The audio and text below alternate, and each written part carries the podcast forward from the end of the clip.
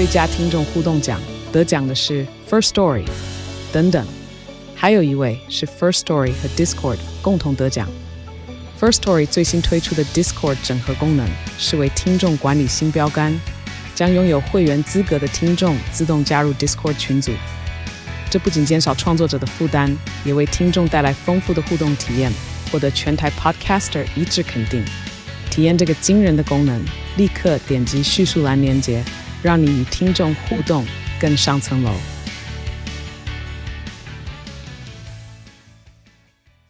Enjoyed this episode？哇靠，有事吗？欢迎收听这一集的《哇有事吗之周末聊聊天》，我是吴小茂，来再次欢迎阿平回娘家。耶，Hello，大家好，我是阿平。好，明天呢就是一年一度的金曲奖了。哦。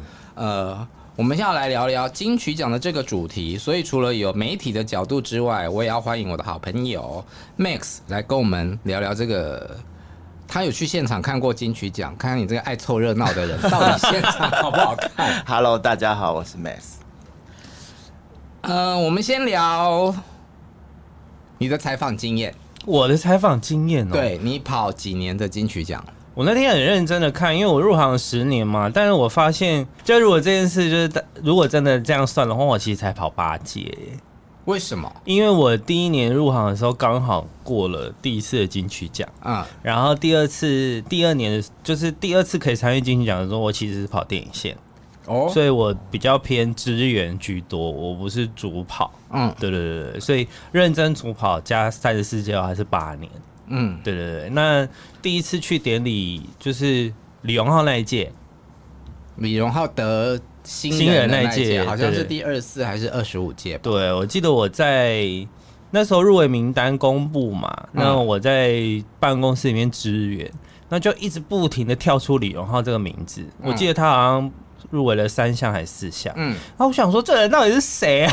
嗯，然后还一直这边说，这人是谁？是谁？到底是怎样？为什么入围那么多？嗯，那真的去听了之后，就哎蛮喜欢他的歌的，对对，嗯，就是哎蛮特别的，对对对。殊不知后来真的这么红？对啊，真的好红哦。嗯，昨天还在台北啊，我们录音的那天，就是录音的前一天，刚好他的老婆也杨杨丞琳开唱嘛。那他他礼拜六，因为杨丞琳上唱六日。那礼拜六，李荣浩自己在西安也有演唱会，然后礼拜天就出现在小巨蛋了。嗯，在开场前十分钟赶到了。嗯，我有看到新闻。这是巨蟹座会做的事吗？是。哎，这人也是巨蟹座。干嘛这样？没有，因为我们前一天都在推测说到底来不来得了。那我还特别去查机票，因为西安跟台湾没有直飞嘛。嗯。那我就想说，哎，如果他真的，因为他西安是下午唱。他如果五点唱，那他十一点多有一班飞机，嗯、他来得及，然后早上就到，不然就要隔天，嗯、就是礼拜天早上十点开始飞，嗯、然后大概四点多会到台北。嗯，对对对，所以一定是来得及。你们对于那个李荣浩跟杨丞琳的演唱会，第一次不太开心哈？我真的可以，我讲的是李荣浩在台北小巨蛋的演唱会，因为人就在我旁边。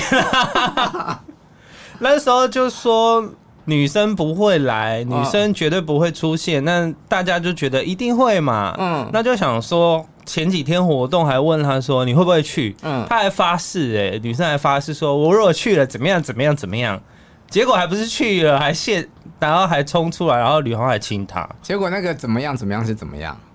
好像说他有立下一个重誓啦，就是他有发誓，但是我有点忘记了。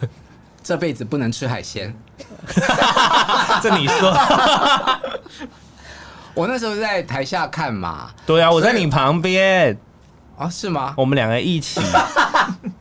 我们我还拿，因为那时候我们还在一起工作。嗯。那我还拿了票，然后我就说啊，今天不会出现，我还没很悠哉，嗯、想说我就是看完完再发稿就好。哦，所以你没有在新闻中心里面？对啊，我那个当下就是头都要 炸开了，我正在用。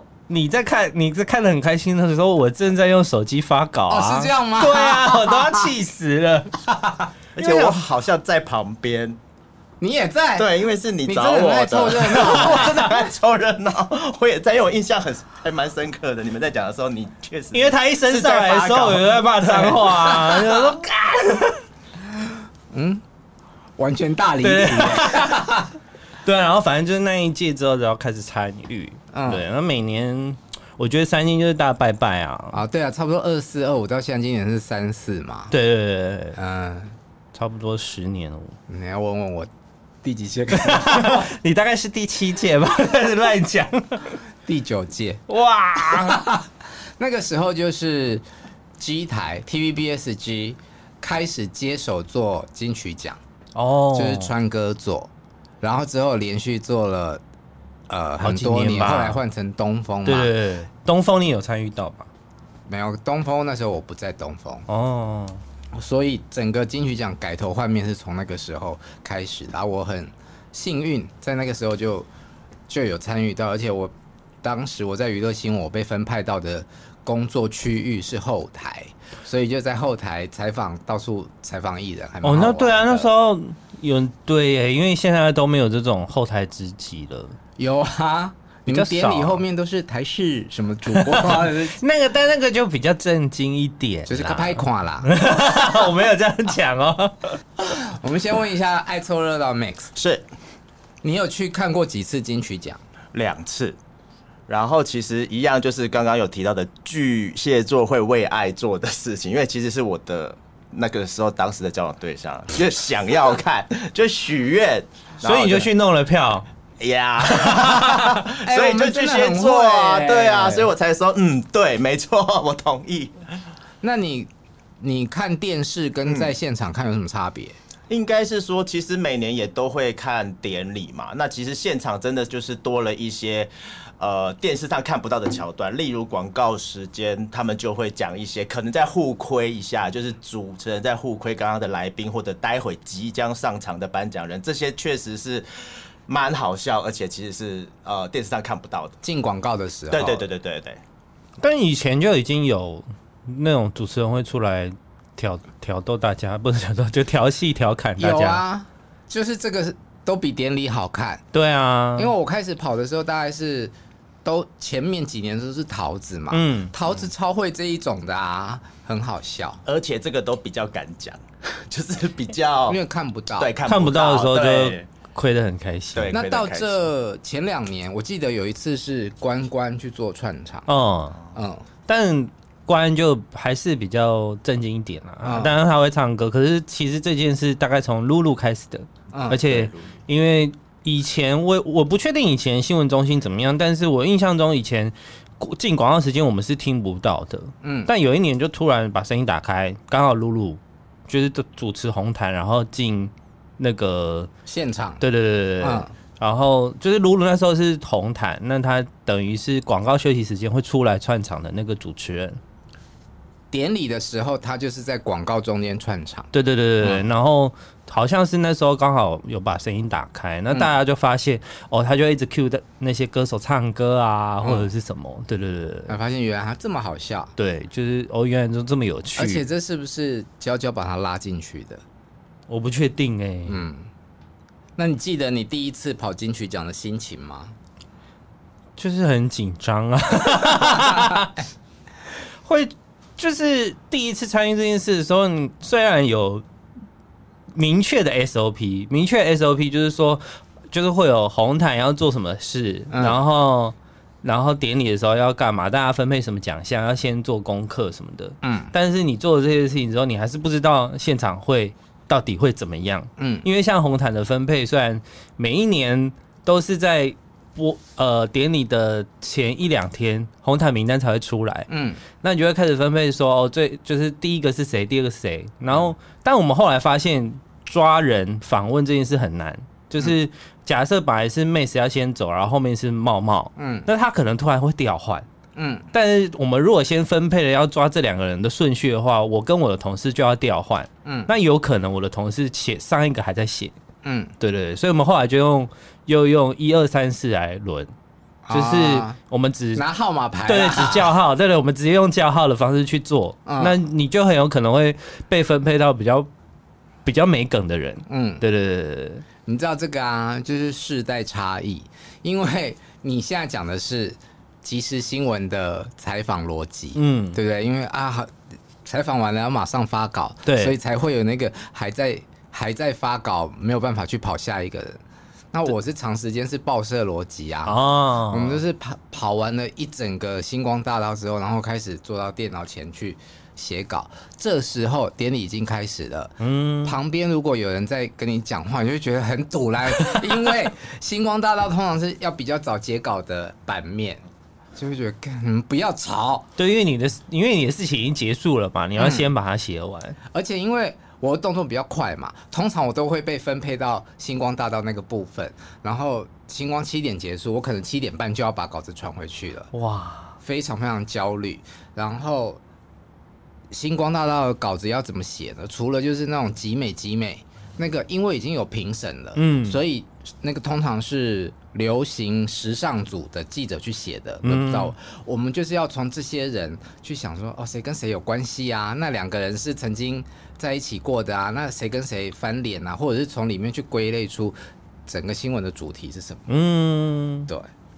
那像你们这种不用赶截稿压力的，我们的截稿压力，我们没有不敢啊。哦、不好意思，他一进去没多久就要发了。我们我们的改我们的截稿压力是他很有可能在红毯上面讲完话，嗯，还没有进到平面，稿子就要先出了。嗯，对啊。所以你们的压力是来自于跟。别的媒体的比较速度，对对，就是跟时间赛跑。那跑第一个的有有奖金可以拿吗？跑第一个没有奖金可以拿，但是以往的经验，跑第一个会有很好的点阅率啊。对对对对，所以你们完全你完你完全没有经过那个典礼快要结束了，快点快点，怎么还不搬完的那种感觉。有啊，我还是会很希望赶快结束啊，因为后面有庆功宴啊。他越晚结束，庆功宴就越晚开始，那等于我要越晚收工回家。嗯，对啊，所以每一年我还是会进入，到底要搬完了没？赶快好不好？已经十二点了，不要再讲话了，赶快搬最后一个奖。对，我们都超级讨讨厌 delay 的，因为而且报纸更麻烦，因为你根本就不能预写啊。对，主管就会一直讲说。几点会结束？我想，谁知道？谁知道几点会结束啊？而且不是有直播吗？主管为什么不自己看？嗯，可是我记得以往的报纸有一个好处是，他们可以进小房间。哦，对，知道先知道结果，可以先写。小房间过吗？没有啊，好想进去哦。知道先被暴雷的感觉，不知道是什么。那个压力也是很大。通常我我我的工作通常就是星光大道完了之后，就是等小房间。那小房间里面，嗯，就是当主席一个一个念出来的时候，你有印象中你有很傻眼过的人吗？就是哎、欸，为什么是他这样？不要说傻眼啦，比较黑马的人，大部分都在傻眼啊，因为我常常我喜欢的都不会得奖，然后他每一次念出来，哈，嗯，小房间呢是主办单位对文化部，他们会为了呃，以前是四大报嘛的记者。他们需要印报纸，那报纸的时间等到真的都所有的颁奖典礼都结束之后，再去写稿、再去印制是来不及的。嗯，所以我们就会被抓进去小房间里面，然后等我们就位了之后，主席就会出来，然后跟我们讲说：“哦，这个奖项得奖的是谁？”嗯，但是通常都是讲重要的啦，歌王歌后。嗯。台语的歌王歌后，然后新人啊，最佳专辑这些，嗯，然后同样也是在很焦躁的情况之下，有些有些评审主席他明明就是大牌，嗯，就是也是有资历的人，嗯、然后心里想说，你不要再讲废话了，快一点，你赶快把这个遗珠是谁，原因是什么，然后得奖的原因是什么讲出来。但有些人讲话他不会到重点，他就是会慢慢的。你就是要一直问他，对，然后这时候里面就会发现，就是跑了几年下来之后，可能哦，我跟那个谁比较有默契，或者谁也知道该适时的去补问。小房间里面还是有小房间的趣事啦。可是当你写完之后，你们是不是要在那个小房间待到典礼快结束才？对，我们要把手机交出去，因为就是怕你偷跑。嗯，那写完之后就你们四个就可以闲聊，这样看看看看典礼，然后边闲聊这样。对，哦，好神秘哦。嗯，那请问这位观众 是观众，你去现场看到就是得奖的人跟你预期不一样，会不爽吗？不太会，其实我比较呃，我会喜欢看的是现场的表演啦，因为其实现场都会有些穿插的表演。其实奖项对我来说还好，看到那种现场免费的演唱会，就是你。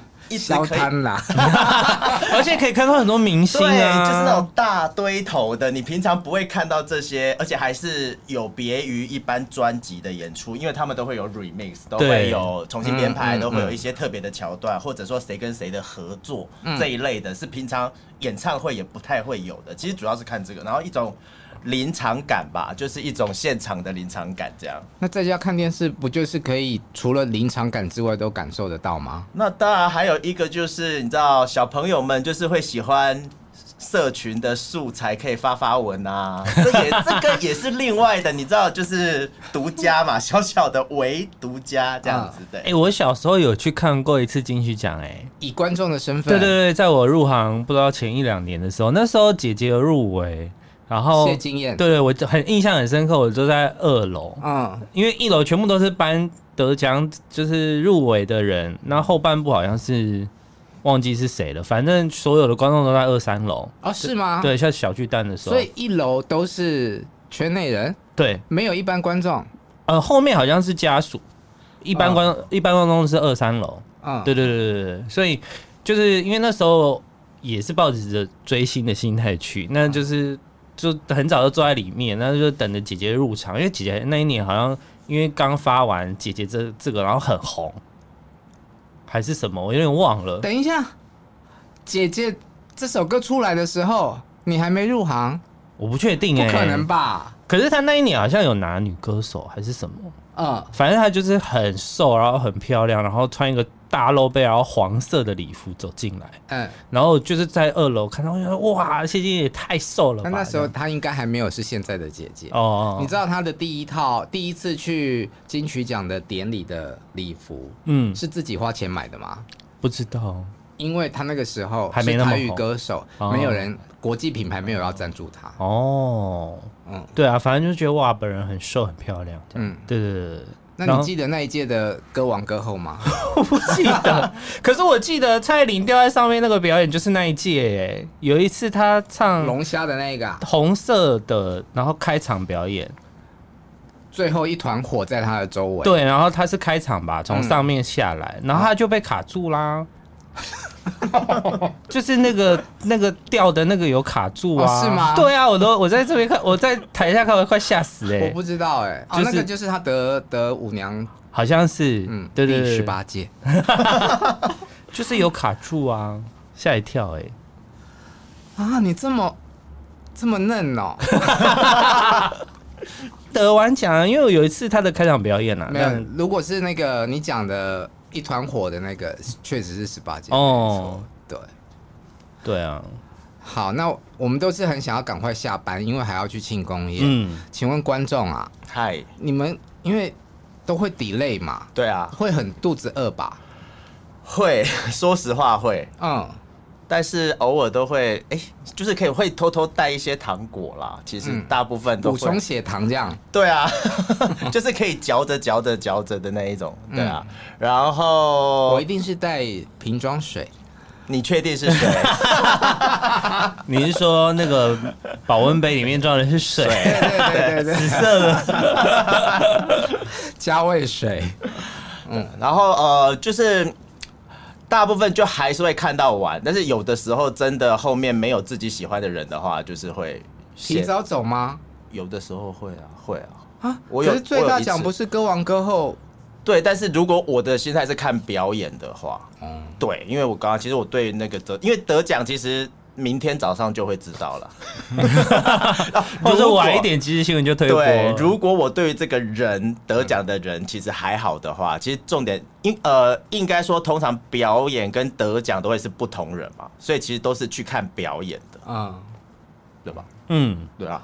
好了，观众跟记者的心态真的不太真的不太一样。我们是因为工作要留在那啊，嗯，我真的很。就对，就是入行这十年没有好好享受过三金，因为我的朋友都会在像你，就是前阵子你已经就是你没有当记者之后，你就会看三就是看金曲奖、金马奖、金钟奖，然后你都会在脸书一直写一些，就是微博哎，然后我就觉得好恨哦，我好想要就是坐在家里看哦。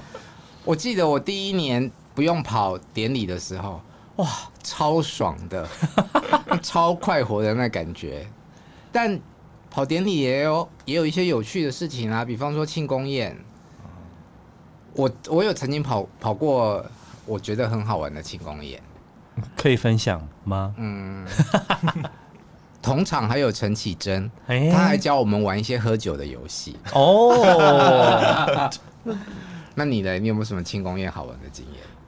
庆功宴好玩的经验？嗯，没有哎、欸，我庆功宴都好想下班。你就是一个想要赶下班的人呐、啊。庆功宴就录到这里了。没，可是我发现。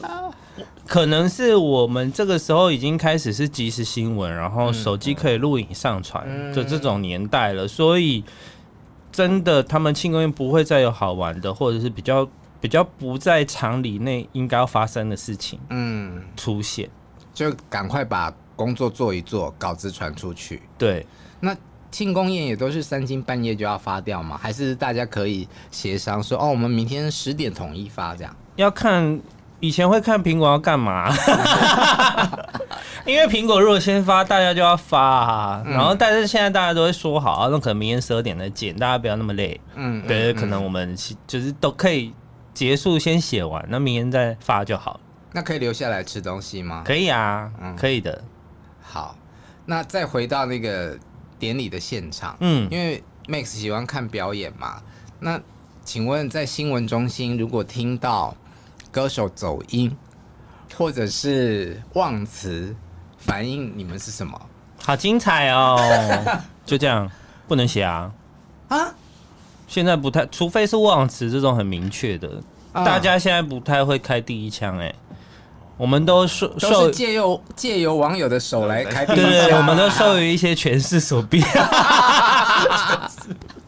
没有啦，我们不太方便写这个这么明确。以前可以啦，但现在不太那个哎、欸，除非网友有说很明确有走音，嗯，那我们就会写。那还要去问一下经纪人说啊，他还是有走音吗？还是有身体不舒服啊之类的？那有有确定的说法再出哦。我觉得啊，现在的记者跟。以前的记者一样都是黑心的，只是现在的记者呢，不愿意承认自己黑心，然后他把那个责任推给网友。没有，要如果我真的可以写，我也很愿意写啊。就是对于一些比较批评指教的部分，嗯、可是说真的，有一些人会对于这些批评指教，现在会觉得是攻击。嗯，对，嗯，那但是说真的，你说的非常好。对，但是不可能一个作品你出来，你不可能。所有人都喜欢嘛，甚至尤其是现场表演这种、嗯、这么明确，你可能真的走音，真的出错了。嗯，那我们不太能够这么明确的写，所以都会说，哎、欸，那所以是有身体不舒服吗？还是前一天怎么了之类的？就是还是会希望帮他找一个比较好的解释的理由。嗯，对对对对对，对啊！观众在现场听得出来吗？会耶。嗯，我印象蛮深刻的是李玉芬。李玉芬，他可以在金曲奖表演？没有啦，是其他的典礼啦。哎、欸，我刚刚讲的是不是一句很冒犯的？你自己剪掉。他没有在金曲奖表演，他只有在金曲奖的破口一直发，一直有广告，对，一直洗，很有钱，很有钱。对啊，而且是 YouTube 史上点击最高华语歌手是吗？对，而且他那个他那个广告插播，因为。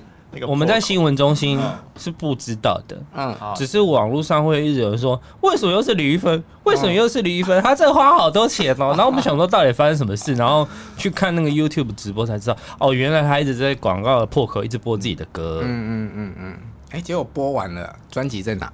不知道，发了单曲，拍了 MV，破亿了，但还不知道人在哪，还在精心筹备中。对，我们又离题了。这一集离题两次，一个杨丞琳。好，最后我们还是花一点时间来讲一下今年的入围名单。嗯，对于男女歌手，就是大家最关心的。哎、欸、，Max 不关心，我们就不要理他。歌王歌后，你自己看好谁？跟你心目中的是谁？歌王哦，嗯、歌王，我希望清风或海需要得吧。哦，你是文青派？对啊，嗯、而且因为这是你希望，对不对？对对对因为清风这一次马拉美的星期二做的很用力嘛，就是他，我觉得是一个旷世巨作，尤其是在华语圈，嗯，就是当大家都把。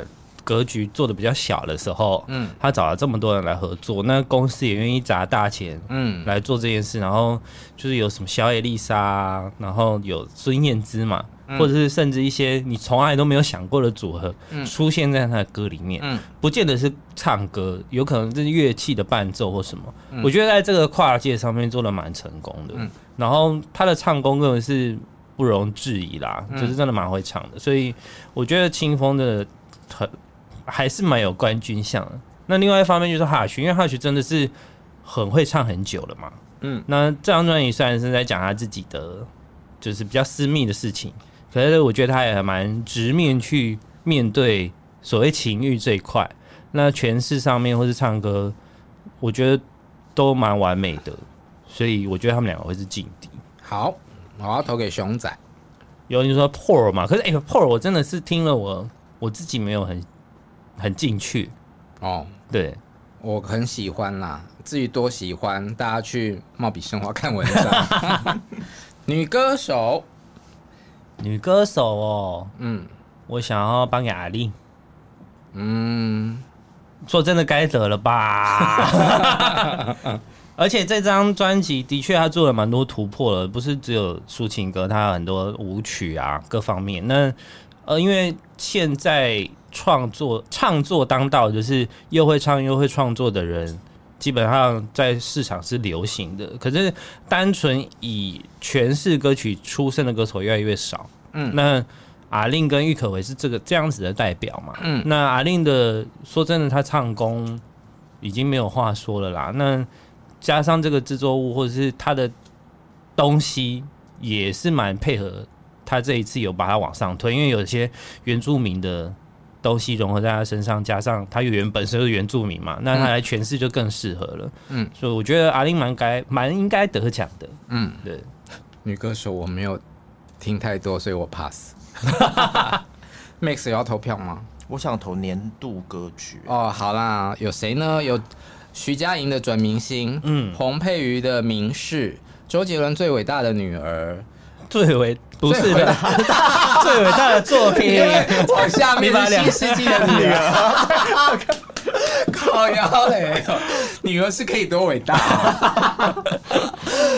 郑怡农的《新世纪的女儿》，OK，安普的《最好的时光》跟葛西瓦的梦。哦，好，你要投给谁？我要投给徐佳莹。好，为什么？因为她真的跟她过去的唱风真的是。